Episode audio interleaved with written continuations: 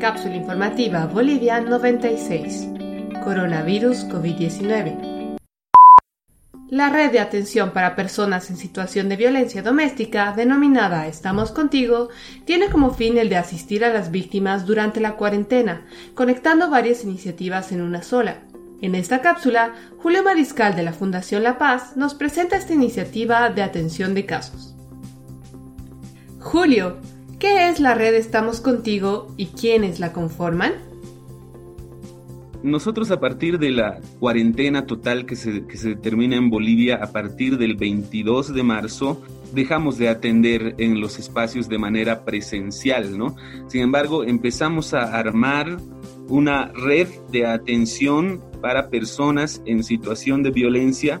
Esta red se llama Estamos Contigo y es, está pensado básicamente para juntar las iniciativas que tienen varias instituciones que se han visto en la misma situación que nosotros, ¿no? Es decir, hemos tenido que suspender la atención presencial y buscar formas alternativas de atender a la gente teniendo en cuenta que esta situación de la cuarentena ha agudizado esta situación de la violencia dentro del hogar, ¿no? Que justamente lo que define la violencia doméstica. Entonces han crecido bastante estas situaciones y un poco observando que habían muchas iniciativas particulares, es decir, eh, iniciativas separadas de muchas instituciones, nosotros hemos pensado que sería importante que de alguna forma podamos juntar estas iniciativas en una red de atención de violencia, una red que está naciendo recientemente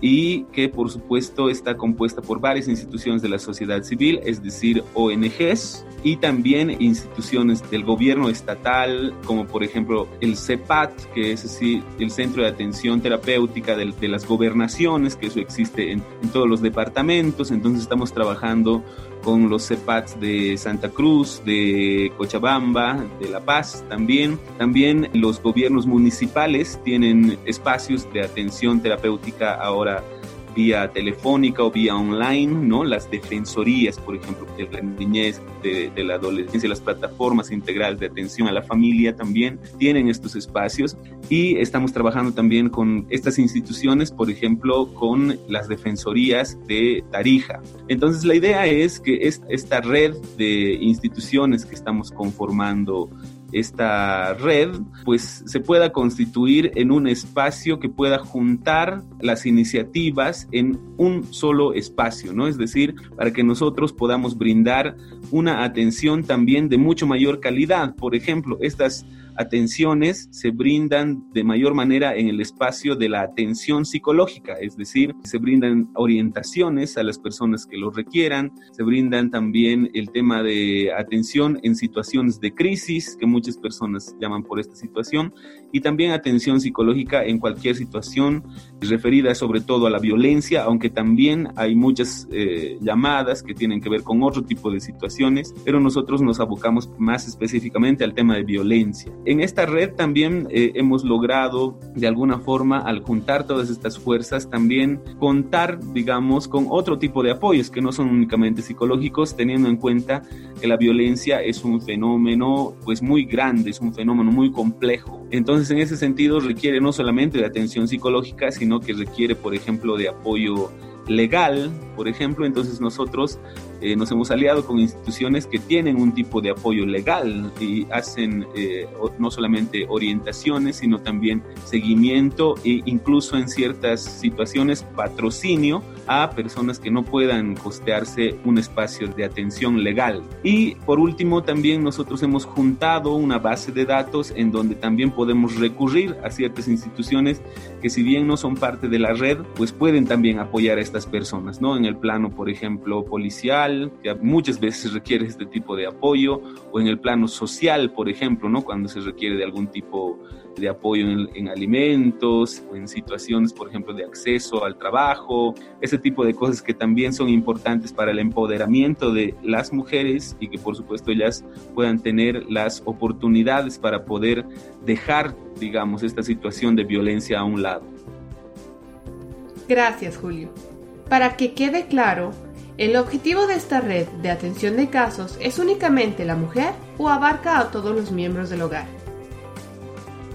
Eh, nosotros atendemos casos eh, relacionados a la violencia a personas, ¿no? En situación de violencia. La red se llama Red de Atención a Personas en Situación de Violencia. Eso significa que no es únicamente para las mujeres, aunque nosotros eh, recibimos la mayor parte de estas llamadas de mujeres porque ellas son generalmente las víctimas de eh, estas situaciones. Sin embargo, por supuesto, si hay casos también de, de niños, de niñas, o casos de adolescentes, por ejemplo, que estén en este tipo de situaciones, nosotros los atendemos con normalidad. Incluso sabemos también que muchas veces esta violencia se dirige muchas veces a las personas de la tercera edad. Entonces también estamos abiertos a ese tipo de poblaciones y no únicamente a las mujeres.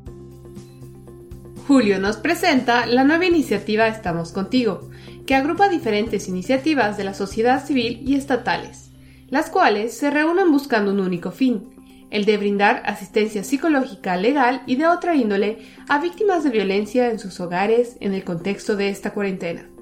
Cabe resaltar que si bien son mujeres quienes en su mayoría los contactan para buscar ayuda, esta iniciativa también está abierta a todos los componentes de los hogares bolivianos, niñas, niños, adolescentes y personas de la tercera edad. Para contactar la red Estamos Contigo, pueden dirigirse a la página de la Fundación La Paz en Facebook o a los números 701 43 933, 623 04 383, 765 41 606, 699 89 808 y el 777 85 842 que también están disponibles en WhatsApp.